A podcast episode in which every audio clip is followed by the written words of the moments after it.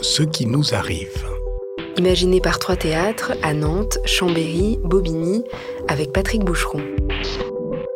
Épisode 4 L'espace entre nous. Je me suis dit, bah, en fait, c'est le début de la fin. Notre façon même de poser notre regard sur ce qui nous environne a changé et donc euh, on est aussi acteur de ça. Ah, je me suis pas laissé aller. Hein.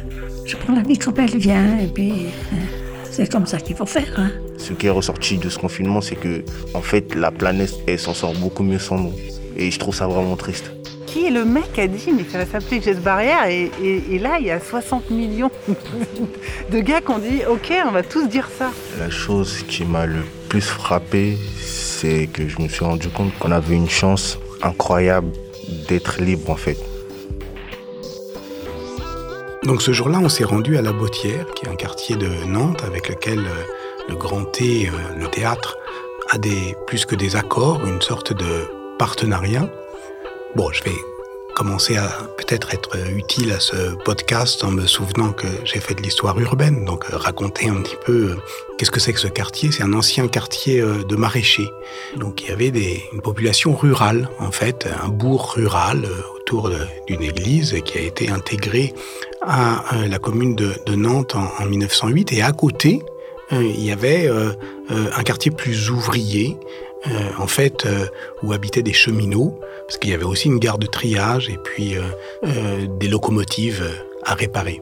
Et progressivement, ces deux euh, parties du, quartier se sont euh, suturées, mais ça s'est pas fait tout seul, évidemment. Il y a une grande politique euh, urbaine hein, de, de, réhabilitation depuis 20 ans, très active, avec beaucoup d'acteurs. Là encore, c'est comme à l'EHPAD, on n'y va pas par hasard, on y va parce qu'il y a des acteurs publics qui, qui ont investi euh, l'espace.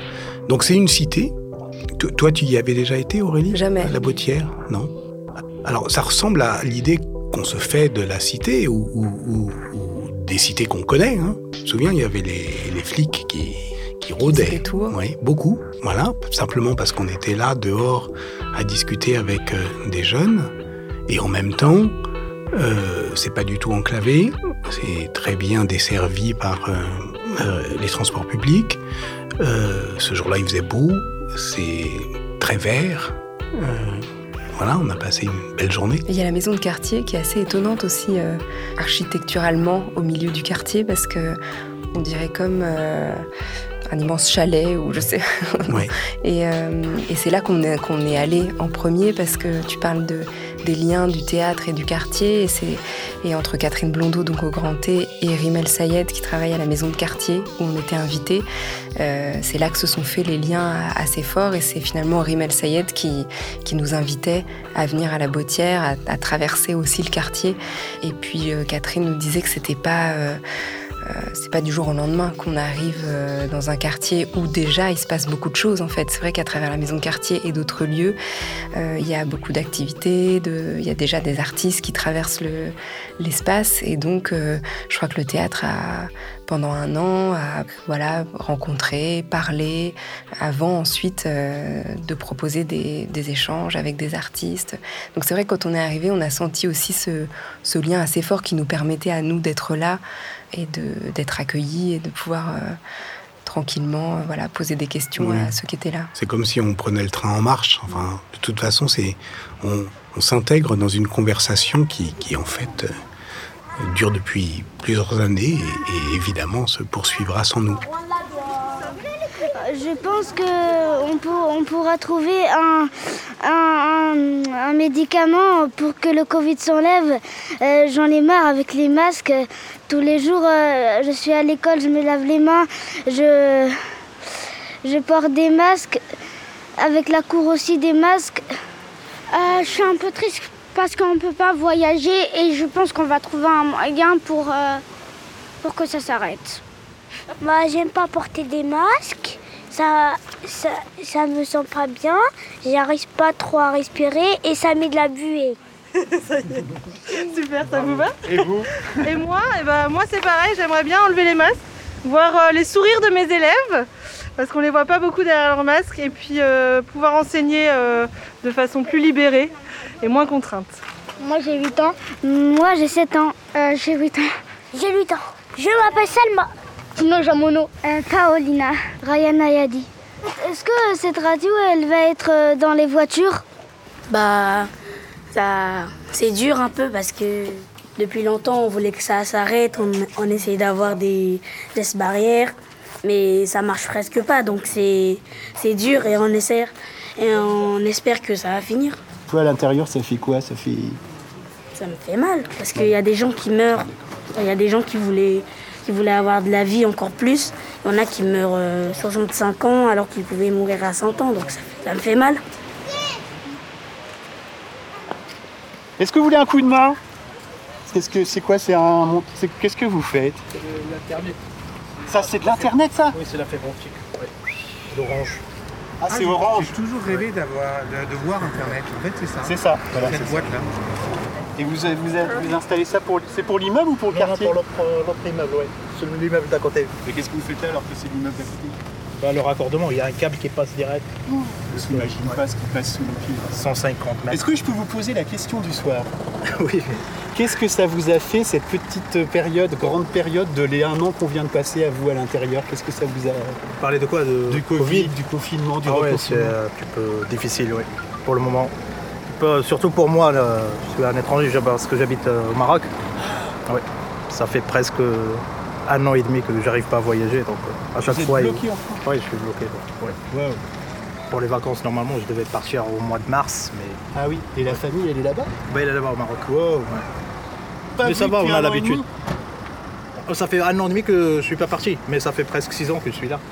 Oui, mais vous n'avez pas revu votre famille depuis Ouais, 18 ouais, mois. ouais, c'est ça. Bon, je m'occupe, je fais ce que je peux, mais j'ai pas tout à fait. J'ai pas le. Bah, courage. Non, mais bon, merci pour notre Merci. internet. Ah oui, merci, bonne journée. Donc là, on suit le clown Gaston. Oui, Gaston. On a d'abord rencontré Didier Charuel, euh, qui se transforme en Gaston en s'habillant en clown. Et Didier a eu l'idée, euh, lors du premier confinement, quand il n'y avait plus de lien entre les habitants, parce que chacun était chez soi, de, de devenir Gaston et de pouvoir euh, échanger des informations, donc faire les petites annonces, chercher un électricien quand on a besoin, de réparer quelque chose chez soi. Et aussi, il écrivait de la poésie en direct avec ceux qu'il rencontrait. Et puis, il y avait aussi l'arbre à vœux. Il leur proposait d'écrire des vœux. C'est pour ça qu'il se dit aussi crieur, comme au Moyen Âge, et, qu'on suit sa tournée. Moi, je suis fatigué, mais pas mon clown. Moi, je suis très fatigué. J'en peux plus. Mais clownesquement, euh, c'est que du plaisir, c'est du possible. Moi, je suis clown depuis 20 et quelques années. J'ai toujours rêvé de faire ça et je le fais parce qu'il y a eu le Covid. Sinon, j'aurais mis plus d'années à faire, euh, à faire ce chemin-là, je pense. Parce que c'est, vraiment de l'aller vers. Il y a plein de gens ici qui maintenant font ce qu'on appelle de l'aller vers, c'est-à-dire euh, faire des propositions, rencontrer les gens, les écouter. Alors ça va des éducateurs de prévention aux animateurs euh, de structure. Et tout le monde tente ça. Et je pense que le, confinement, le post-confinement, l'été après le confinement nous a amené à faire ça, obligatoirement. Sinon, on les laissait. euh, je sais pas ce qui serait passé, mais euh, c'était pas un scénario génial, quoi. Parce qu'en fait, ici, il y a deux parties de quartier. Il y a une partie qui est euh, plus en difficulté, qui est une partie plus ancienne, plus en difficulté. Sur le- la population n'est pas la même, les habitants sont pas les mêmes. Et il y a vraiment une presque une, enfin comme dans toutes ces dimensions de quartier, il y a, des séparations symboliques, quoi. Et l'idée, à la fois, euh, la déambulation, par exemple, quand on faisait une déambulation cet été avec une compagnie de cirque qui s'appelle Cirque Ouest, on faisait volontairement un 8 qui couvrait les deux parties du quartier. De façon à ce qu'il n'y ait pas une proposition ici un autre jour une proposition ailleurs, mais qui est vraiment une proposition commune le même soir ou à toutes les parties du quartier. Et le pari, par exemple, bah, les livreurs de poésie qui habitent donc cette partie-là sont allés livrer un autre jour dans l'autre partie. Et c'était plus dur pour eux, ils n'étaient pas chez eux. Quoi. Il y a un stade qui est un stade commun, un stade synthétique, mais il y a quand même deux parties différentes. Par exemple, là, il y a une place qui est la place de l'antenne mairie, qui a un, temps, qui a un espace fort. Il y a un gros chamboulement de quartier avec un futur cœur de quartier. Donc, par exemple, c'est pas pareil si on choisit d'y passer ou si on choisit pas d'y passer. Donc, par exemple, moi, je passe jamais deux semaines, je fais jamais deux fois le même 8, deux semaines de suite.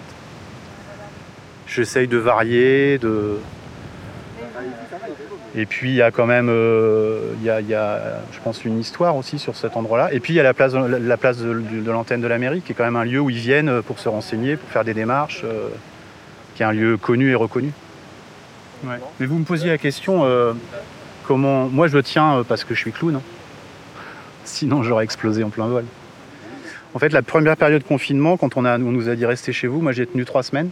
Et au bout de trois semaines, j'ai explosé. Enfin, j'ai vraiment failli exploser. Et ce qui s'est passé, c'est qu'ici, il y a eu des actions de solidarité qui se sont lancées, des, des repas proposés, des repas fabriqués, proposés aux gens qui avaient vraiment voilà, besoin de ça. Et aussitôt, j'ai dit j'y vais. Après, il y a eu le projet euh, à l'initiative d'habitants euh, de la Criée. Mais ça m'a sauvé la vie, je crois. Sauvé l'envie, en tout cas. Et l'idée de la crier, déjà au départ, là, cet été, même si là, ça a changé de forme, la façon dont vous déambulez dans le quartier, c'était déjà de faire le lien, en fait, entre les habitants, d'échanger les informations. de C'est ça. Le- la, la- la criée, elle est, elle est d'abord née d'une demande d'habitants de dire faut, c'est important qu'il y ait du lien et qu'il y ait de l'info, de- de- déjà du lien, de l'info qui passe. Et puis la, la- cerise sur le gâteau qu'on a donné, c'est de dire il faut qu'il y ait une dimension euh, festive et artistique, d'où l'arrivée de la compagnie euh, de cirque, avec des jongleurs, euh, vélo acrobatique euh, et chasse. C'est-à-dire une espèce de touche euh, de beau, quoi, juste du, beau de temps en temps. Et puis euh, l'autre élément, c'était aussi de recueillir de l'information de la part des habitants pour tenter de les mettre en lien entre eux. C'est-à-dire, euh, on a créé tout simplement ce qui se fait en crier, c'est-à-dire les petites annonces où Madame Machin cherche un jeu de société pour son petit haut, des livres, qui cherchait un électricien, qui cherchait donner une machine à laver. Et donc on avait ces trois dimensions-là. Et depuis, depuis la rentrée, euh, je- je- on est plus dans vraiment le lien, le lien, le lien. Alors évidemment en passant l'info, mais aussi en écrivant avec eux. euh, C'est quoi les informations en ce moment qui se passent?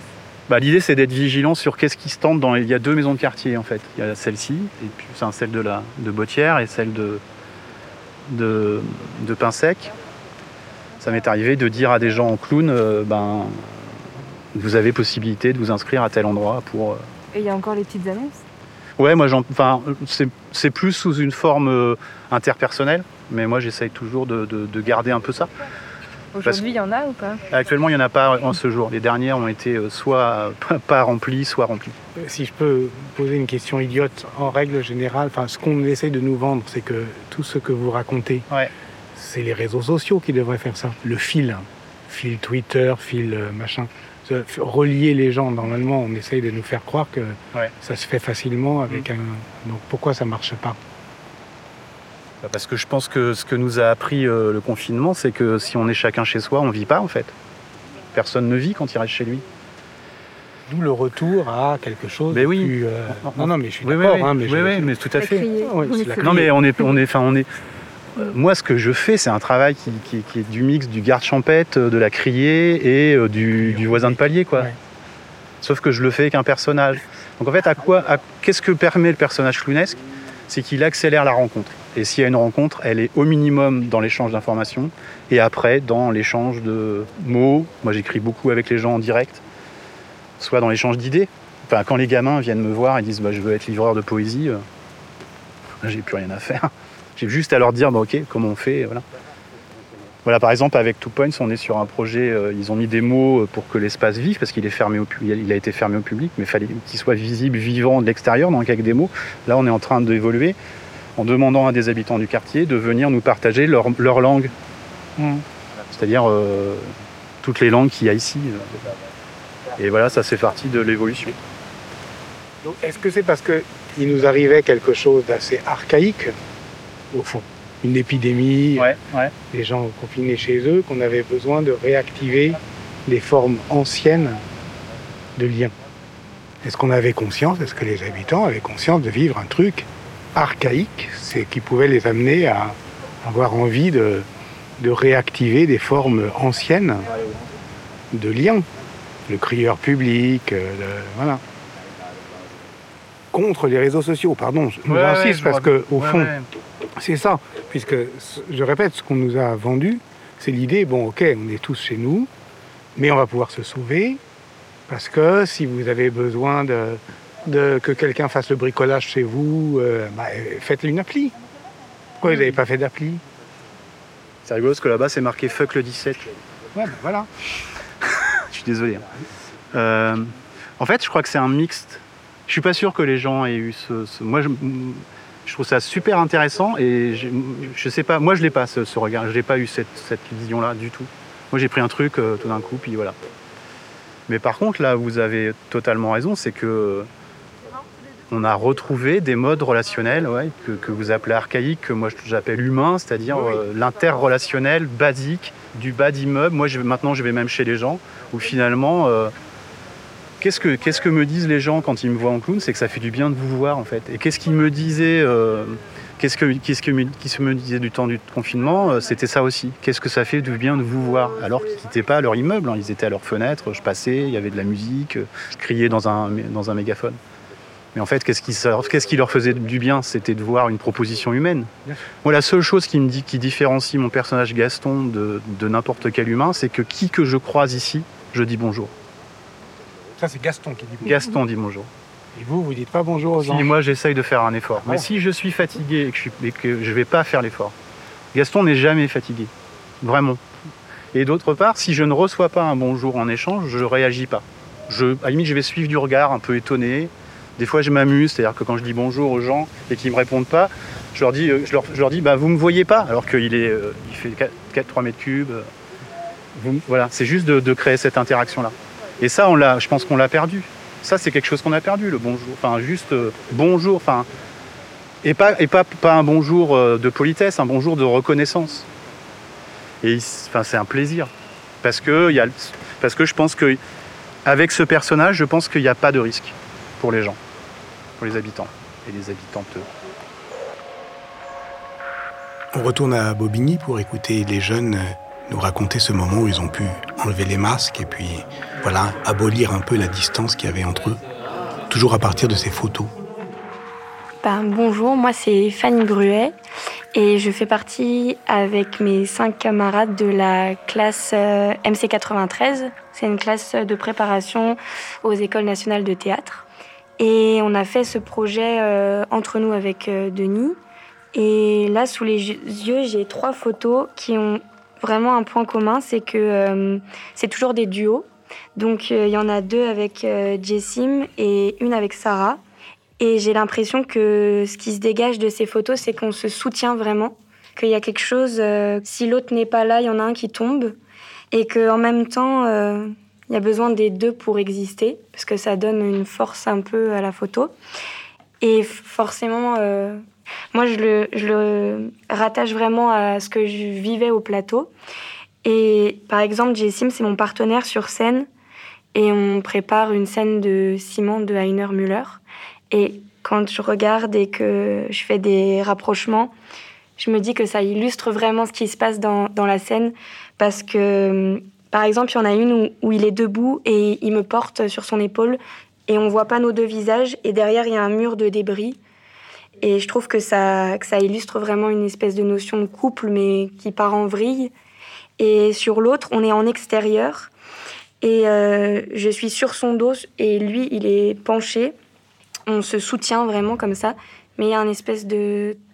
On, on se retrouve jamais face à face. C'est un peu dramatique, tragique. Enfin, on sent qu'il y a du conflit, quoi.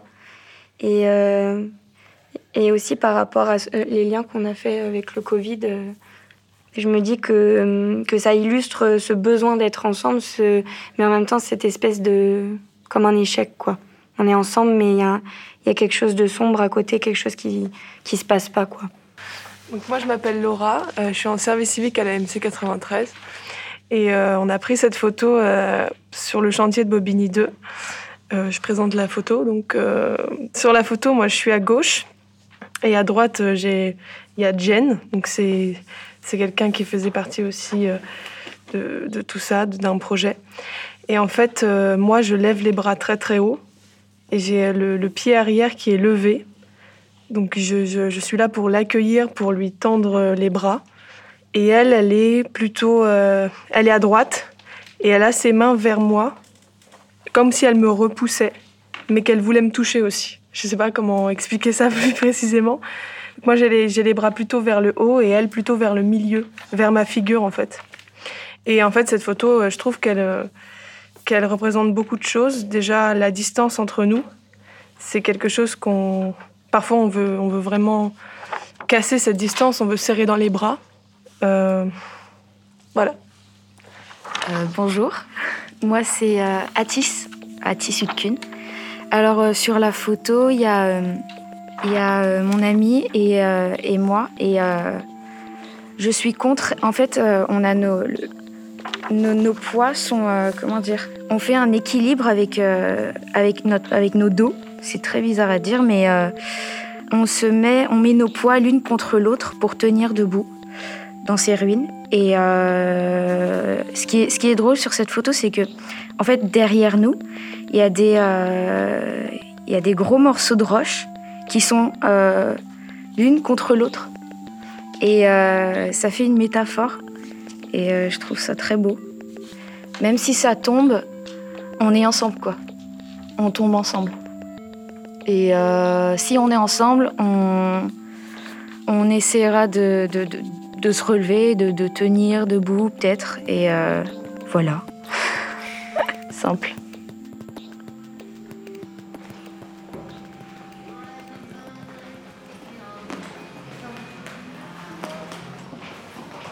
Va retourner à l'EHPAD à Chambéry. Et là aussi, il s'agissait de photos parce qu'un des premiers projets du centre d'art de Mohamed El Khatib, c'est le projet de Johan Lamouler parce que Mohamed invite euh, des artistes à, travailler avec les, résidents. Et Johan Lamouler a eu l'idée de photographier un objet euh, par personne et ensuite euh, de faire un papier peint dans un des couloirs de l'EHPAD avec tous ces objets. et donc, quand on entrait dans les chambres, on, on faisait attention particulièrement, je crois, aux objets parce qu'on avait, on avait ça en tête. Mais c'était un peu une bulle, en même temps ils étaient un peu protégés. Et il y en a qui disaient que le... ça leur a fait du bien parce que c'était reposant, il n'y avait pas la famille qui venait et que fois c'est pénible d'avoir la famille et qu'ils étaient contents. Et là, Mohamed, tu prenais en photo les noms des résidents, il y en a déjà pas mal que tu as rencontrés. Ouais, et, du coup, c'est parce que là, j'ai repéré un objet, elle a un médaillon qui est magnifique avec le portrait de son mari. Et du coup, c'était pour l'envoyer aux collègues qui puissent le, prendre en photo. Et les objets circulent beaucoup en fait, parce que si, si tu vas au rez-de-chaussée, il y a la caisse des objets trouvés. Et c'est un puissant fond parce que tous les jours, ils perdent des objets et ils se souviennent pas que c'est à eux. Donc on se retrouve. Et personne ne les réclame jamais, donc il y, a il y a une collection d'objets trouvés, quoi, perdus trouvés. Madame Léjarc, est-ce qu'elle a déjà donné un objet Ouais. Ginette Léjarc. On frappe à la porte. Pardon, excusez-nous. Ah, pardon. On peut rentrer chez vous, Madame On est en retard. On, on est nombreux, hein. Merci. Et vous tricotez beaucoup? Oh, Pas trop, parce que j'ai cet œil qui a des problèmes. Depuis que je suis tombée. Et ça fait combien de temps que vous êtes au blé d'or Trois ans. Jusque-là, j'étais chez moi. Et ça, ça me manque quand même, parce que j'allais faire mes courses, j'allais manger en ville. Et quand j'avais envie de frites, j'allais manger en ville. oui. Il n'y a pas de frites au blé d'or si, il y en a, mais c'est autre chose. c'est autre chose. Et puis, j'avais, avec mon mari, j'avais un, appareil. Mais après, bon, pour moi, tout ça, je l'ai donné à ma petite fille. Alors, avec ces deux garçons, je les frites. Parce que moi, c'était un plaisir. J'allais faire mes courses à prix. Je me faisais livrer. Et puis après, bah, j'allais manger, ou avant de faire les courses, ou après, ça dépend de mon humeur. Si j'étais prête de bonne heure ou pas. Voilà. J'en ai fait des petites brasseries euh, en Quand je voulais du poisson, je savais où j'allais. Ben, ça, ça me manque. Mais bon, j'ai choisi, je suis venue là. C'est bien. J'étais seule à la maison, c'est pas, c'est pas marrant non plus. On a une cage dorée, mais c'est une cage quand même. Et ici, on n'est pas seul. Ici, on n'est pas seul. On n'est pas seul, et puis on est quand même bien, bien surveillé, bien suivi. Moi, j'ai eu le virus, le Covid. Ben, on savait, dans la nuit, le jour, on venait me prendre la température, on venait me prendre l'oxygène. J'étais bien soignée. Ben, c'est important. Quand vous êtes couché, vous ne pouvez plus bouger, vous êtes tellement, tellement, tellement fatigué. C'est incroyable. J'aurais jamais pensé qu'on pouvait être fatigué comme ça. Vous avez eu peur? Non. Non, non, parce que. Non, quand même, je passais un coup de fil à mes enfants, et sur quatre, j'en passais à un. Et je lui disais Tu es le premier, tu fais suivre. Non, j'ai voulu leur faire voir que j'étais toujours là. Voilà, c'est ça. Que j'étais vivante et que j'étais là. Donc, euh, mais sinon, j'étais fatiguée. Et pas manger. Je ne pouvais pas manger. J'avais un poids sur l'estomac. Donc, euh, c'est comme si j'avais fait un, un réveillon de Noël. Et le lendemain à midi, de nouveau, un très très gros repas.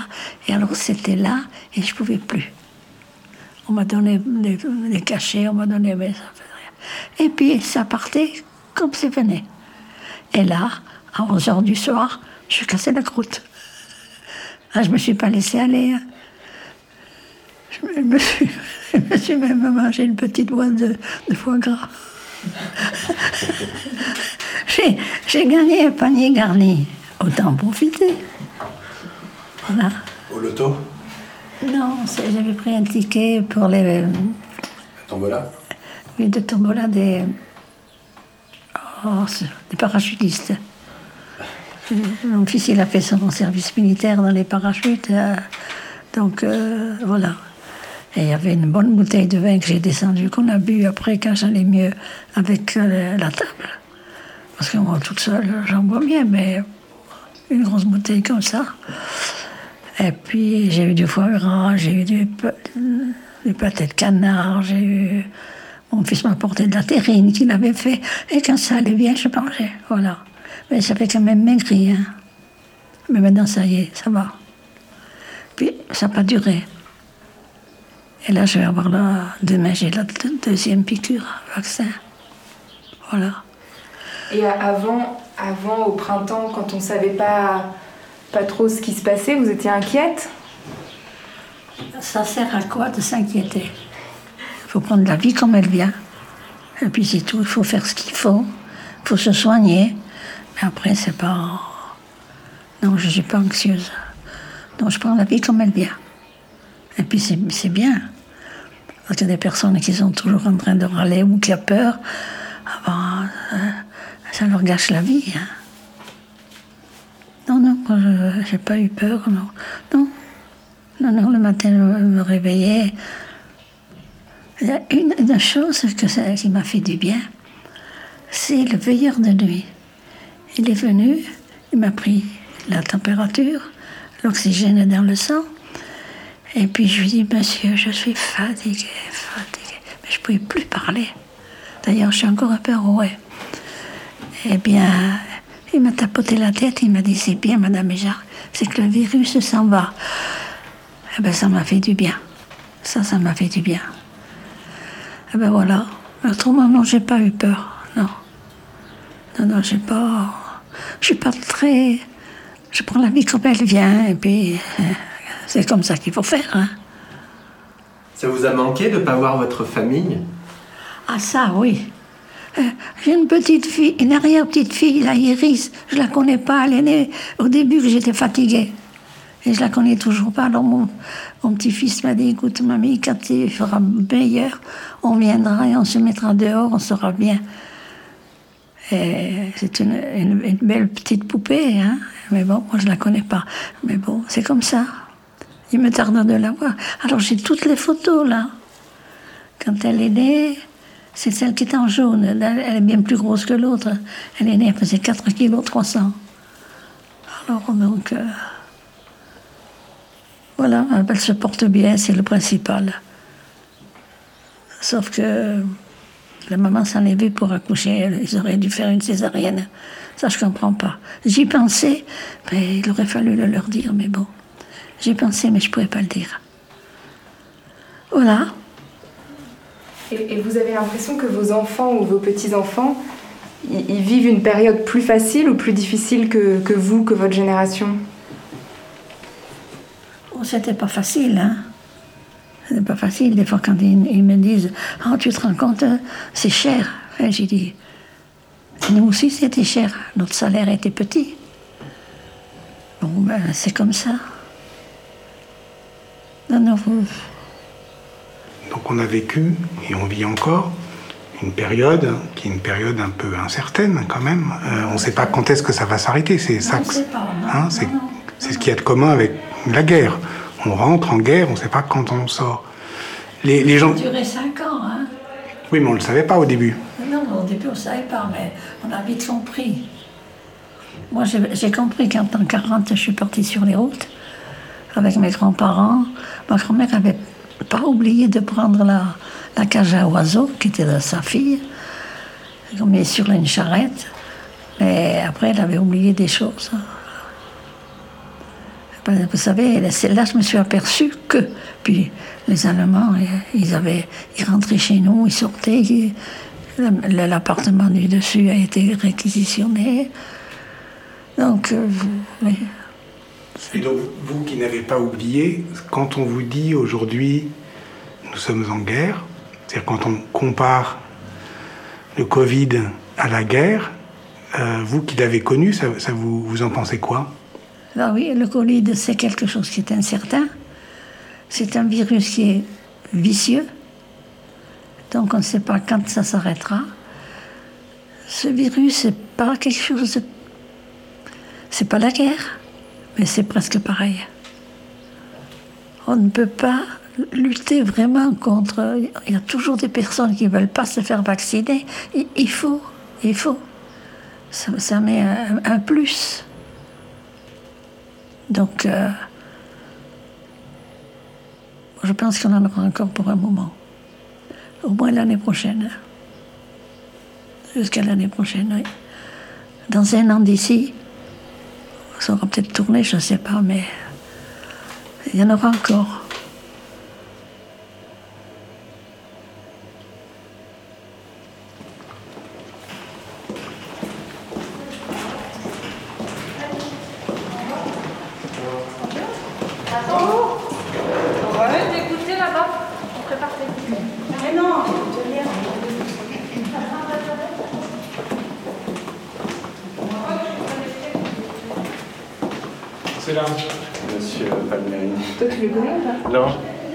De Ginette. On, vient pour euh, une petite rencontre. Euh, oui Est-ce qu'on peut rentrer? Je vous prie de m'excuser d'avance. J'ai une extraction de voix qui ne me permet pas de parler plus fort, parce que sinon ça m'irrite et j'ai plus de, plus de timbre de voix. Alors j'approche un petit peu le micro, si ça vous dérange pas. Non, ça, allez, allez, Ça fait combien de temps que vous êtes euh, au Blé d'Or, monsieur? Faire 4 ans et demi. Et cette dernière année, là, elle a été particulière avec le, le Covid et puis la nécessité de s'isoler un peu au départ. On, est resté cloîtré, c'est le cas de le dire ici, mm. de mars à. Bah, il y, a, deux, de mars à deux mois. Et là, c'était. On était enfermés dans nos espaces vitaux avec euh, difficilement euh, gérable. Et qu'est-ce qui vous a le plus manqué pendant cette euh, période? La période de confinement. Oui. Pour certaines personnes d'ici, ça a été difficile à gérer. J'en ai pas vécu d'une manière très agressive, ni mélancolique où il fallait s'y adapter. Je m'y suis adapté.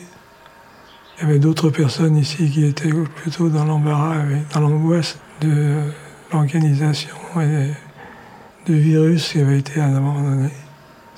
Moi, ça ne m'a pas, euh, gêné outre mesure.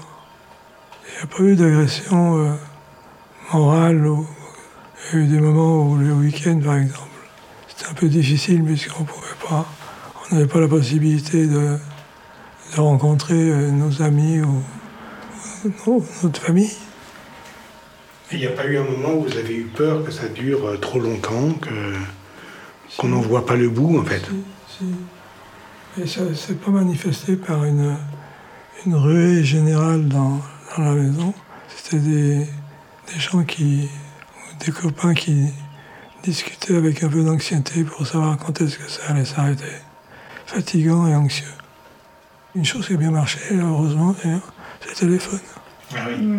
C'est le portable. Ça, ça a été, euh, je dirais que, en ce qui me concerne, ça a été effectivement l'objet.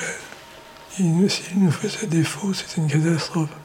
Là, on a eu, le- pour tous ceux qui avaient le téléphone, c'était. euh, on était reliés avec l'extérieur, on était reliés. On savait qu'on pouvait appeler l'extérieur. On arrivait à se passer avec des communications pour des personnes qui étaient dans la même situation que nous à l'extérieur. Donc, il n'y avait pas de différence. On ne se sentait pas envahi par la peur de on ne sait pas quoi. Et dans les moments peut-être un peu plus incertains ou un peu plus anxieux, où on ne sait pas si ça va durer, qu'est-ce qui vous réconforte? À quoi vous pensez qui, qui peut vous réconforter? Les personnes ici attendaient le repas. Parce que le repas, euh, ici, il est assez. Il est, il est copieux, il est bon. Il est apprécié de tout le monde. Donc, euh, quand il y a eu cette période, euh, les, quelques personnes attendaient le repas avec impatience pour pouvoir avoir un léger contact. Ça traînait un petit peu le soir pour la discussion. Et bon, il y a eu la période où il fallait manger. La période où il fallait manger le petit déjeuner dans notre chambre. Et dans la chambre également. Là, c'était le plus difficile à supporter. Parce que là, on, voyait cette maudite porte, hein, on ne voyait, plus le loquet s'ouvrir. À chaque fois, on avait un peu le- l'hantise, enfin, l'attention de bien vouloir recevoir cette, euh, cette décision. Et euh, ouvrir la porte, c'était un peu long dans la journée. On est descendu au rez-de-chaussée euh, de l'EHPAD, on est passé devant l'agenda de la semaine, très chargé avec toutes les activités, devant le jukebox, euh, et puis on a rejoint le, le bureau de Clotilde Roger, qui est donc la directrice euh, de l'EHPAD des Blés d'Or à Chambéry. Vous avez pris l'entrée des artistes vous Ah oui. Oui, durant cette année, il y a eu un moment où vous avez eu peur que ça tourne mal, vraiment, que ça dérape, que, que vous puissiez plus, euh, voilà, vous occuper euh, de- des résidentes et des résidents comme vous ou, ou- ou que le Covid au fond occupe tout. Parce que c'est ça cette question de l'occupation, c'est-à-dire vous voulez vous occuper des gens, mais il y a quelque chose qui nous occupe l'esprit et le temps et l'attention, et il a a- a- n'y a plus que ça. Euh, c'est plutôt avant octobre, plutôt au premier confinement, au deuxième confinement, quels ont été les moments les plus difficiles, les plus désespérants, les plus décourageants? Au moment du premier confinement, euh, on n'a pas eu le temps d'avoir peur, enfin pas eu le temps de penser à la peur. Je pense qu'elle était présente, mais moi je l'ai vraiment mise de côté et on était vraiment dans l'action, euh, c'est-à-dire tout réorganiser, la vie de l'établissement euh, pour éviter que, le virus rentre dans la maison.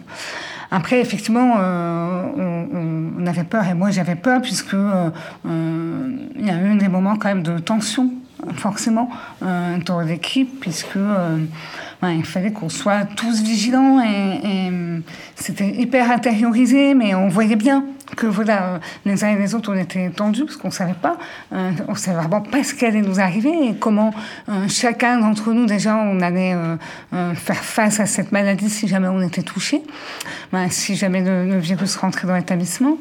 On avait. Alors, moi, j'ai pris le parti à ce moment-là de, de ne plus du tout regarder la télévision. Euh, et d'ailleurs, depuis, euh, je la rallume que très peu. Enfin, je ne regarde plus les infos euh, à la télévision depuis, parce que c'était trop anxiogène. Voilà. Et j'ai même conseillé aux professionnels de l'établissement d'arrêter. euh, je ne citerai pas de nom de, télévision. Euh, j'ai même conseillé aux professionnels de l'établissement de, de, couper leur poste de télévision et aux habitants de l'EHPAD aussi. Parce qu'eux, ils étaient confinés en gros dans leur chambre et, tout le monde, en fait, avait en boucle euh, les chiffres qui tombaient. Donc ça, c'était hyper anxiogène. Donc moi, j'ai voulu me protéger de, de ça en, en, me coupant de ces informations-là. De toute façon, moi, les informations, je les avais. Euh, tous les jours ou, ou à tous les deux jours, on avait des informations de l'ARS avec les consignes qui nous étaient données. Et moi, je faisais à partir de ça. On a aussi beaucoup vu, enfin, moi j'étais abonnée à, à, un journal, enfin, à deux journaux à l'époque, et à un moment donné, il y a un journal, euh, j'ai le droit de citer Libération, qui a titré euh, un EHPAD, la mort à, la, la à huis clos. Voilà. Et alors, non seulement déjà j'étais abonnée, donc je l'avais dans ma boîte aux lettres, mais en plus il y a un voisin sûrement qui s'est dit ah, tiens, elle travaille en EHPAD, je vais lui mettre le. Donc je l'avais en deux exemplaires chez moi. voilà. Et, et, là je me suis dit mais non, c'est pas possible, on peut pas euh, titrer comme ça, c'est c'est pas vrai. Oui, a la mort dans les EHPAD. De toute façon, les gens meurent déjà en EHPAD. Donc, euh, et oui, avec ce virus, ça, ça Enfin, c'est des personnes fragiles, forcément. Il y a eu euh, cette vague de décès, notamment au départ dans l'Est de la France. Et on se disait, mais ouf, c'est pas nous, quoi. Après, ben, on a passé l'été, hein, donc les EHPAD ouverts, plus de, les visites du coup étaient plus encadrées. Et à partir du, mois d'octobre, on, on, a eu, à nouveau des consignes de de, vigilance. Et là, on était plus sur la fermeture des EHPAD. C'est-à-dire qu'en gros, sur tous les écrits, il appartient au directeur, en fonction des consignes, d'appliquer des mesures qui euh, correspondent à son établissement. Donc là, la responsabilité revient entièrement au directeur euh, de mettre en place, en fonction de son établissement, l'organisation qui, qui est appropriée. Et euh, sur cette période-là, ben là, on a bien senti que le virus s'approchait euh, de plus en plus et effectivement, il est entré dans l'établissement. Et on a eu euh, une période très difficile entre octobre et décembre, puisqu'on n'a pas réussi en plus à... à c'est qu'à chaque fois qu'on arrivait en fin, voilà, de dernier résident positif testé, ben, d'une dizaine de jours, on peut voilà, clôturer l'épisode Covid. Et en fait, nous, à chaque fois, on avait une nouvelle personne qui était euh. Donc là, ça a été une période très très compliquée pour, euh, pour les équipes, pour nous-mêmes. Euh, après, on est dans l'action. On est dans l'action, on fait. Enfin, je crois qu'on n'a pas le temps d'avoir peur au final. la crainte qu'on avait, c'était que les gens meurent seuls. Et, on a réussi à ce que les gens ne meurent pas seuls. Donc que ce soit pendant le premier confinement, on n'a pas eu de cas de Covid, mais on a continué à avoir des décès, puisque c'est la vie de l'EHPAD. Hein. Nous, dans notre établissement, on a à peu près deux décès par mois. Donc euh, voilà, euh, donc on a continué à avoir nos décès. Les gens ont, pu accompagner leurs proches. Et euh, ensuite, au moment du, deuxième euh, épisode, voilà, d'octobre à décembre, où on a été donc cette fois touchés par le Covid, toutes les personnes, qu'elles soient, que leur fin de vie soit liée au Covid ou pas, tous, les habitants d'EHPAD ont pu bénéficier de, de l'accompagnement de leurs proches, physiquement dans les chambres. Alors, euh, avec tout l'équipement euh, qui fait qu'on reconnaît plus ses proches, puisque de toute façon, il a une visière, une charlotte, des lunettes, euh, voilà, une blouse et des blouses, et voilà. Mais, mais voilà, tous ont pu bénéficier de, de leurs proches à ce moment-là. Parmi euh, une des choses qui m'a touché aujourd'hui, c'est que voilà, on a parlé avec les gens qui sont là, qui s'inquiétaient pour nous ou pour leurs proches, leurs enfants, leurs petits-enfants. Euh, Est-ce qu'ils vous ont euh, conforté, rassuré? Est-ce qu'ils se faisaient du souci pour euh, le personnel soignant, pour vos équipes? Alors, globalement, il faut savoir quand même que nos résidents, en moyenne, ils ont 85 ans. Donc, on a, des résidents jeunes hein, qui ont 60 ans, on a des résidents plus anciens. Euh, pendant la période, par exemple, du Covid, on avait une dame qui avait 101 ans. Euh, donc, on a quand même des, des, gens qui ont, qui ont un long parcours de vie. Et euh, pour eux, tout, tout, tout, tout, ce confinement, toutes ces, toutes ces précautions, à un moment donné, presque ils ne voulaient plus en entendre parler, enfin en tout cas pour certains, parce qu'en fait, pour eux, ils avaient fait leur vie. Et euh, ce qui primait pour eux, c'était de continuer d'être dans la vie, de pouvoir continuer à avoir ses enfants, ses petits-enfants, les arrière-petits-enfants, quitte à ce qu'à un moment donné, ben, ils soient malades et que leur vie s'abrège. Voilà. Mais euh, euh, j'ai des habitants de l'EHPAD hein, qui m'ont clairement signifié que, eux, préféraient faire ce choix de voir leurs proches et des petits-enfants et des enfants, euh, quitte à, voilà, parce qu'à un moment donné, ils soient malades et qu'ils décèdent, ce qu'on peut dire prématurément à 95 ans, voilà, ou, plutôt que de, de, de, ce qu'on leur empêche de voir leurs proches. Donc ils vous rassuraient oui, nous, oui, pouvait oui, euh, être rassurant aussi. Euh, déjà dans le fait, eux, de, de s'inscrire quand même toujours dans la vie et dans le fait de vouloir que la vie se poursuive effectivement, de toute façon, les décisions ne se prennent pas seules. Moi, j'ai une équipe. Ah Donc, tous les lundis matins, euh, on fait un point Covid encore aujourd'hui. Donc, euh, en fonction des directives qui nous arrivent, tous les lundis matins, le médecin coordonnateur, euh, la responsable des soins, la psychologue, la référente hygiène et moi-même, on a l'animatrice là aussi qui est là, la responsable de la vie sociale, et on fait un point Covid et, et on, on, débat ensemble sur comment on réouvre, comment on adapte l'ouverture du restaurant, par exemple. Euh, euh, est-ce qu'on réouvre budget, est-ce qu'on réouvre de soir, on réouvre à qui, qui ont résidents, leur famille, leurs proches, quand est-ce qu'on ouvre aux familles, quand est-ce qu'on ouvre aux proches. À, la fin, je, tranche, euh, mais je suis quand même portée par une décision d'équipe. Est-ce que vous avez imaginé que quelque chose comme ça puisse arriver? Est-ce que vous étiez prête, enfin je veux dire euh, intellectuellement, euh, parce que bon, on peut dire il y a eu le H1N1, le SRAS, euh, bon, mais on n'y pensait pas, on est bien d'accord. Jamais de la vie. Jamais ça m'a traversé. Et pourtant, ma formation de cadre, je l'ai faite donc en 2010, à l'époque où il y a eu le, le, H1N1. Donc voilà. Mais même à l'époque, de toute façon, on, mésestimait euh, les effets que ça pouvait avoir, parce que si ce virus-là, à l'époque, avait été euh, aussi contagieux que ça peut l'être aujourd'hui, vu comme il était euh, létal, les conséquences auraient été désastreuses. mais pour autant, je n'ai jamais, jamais envisagé cette éventualité. Ce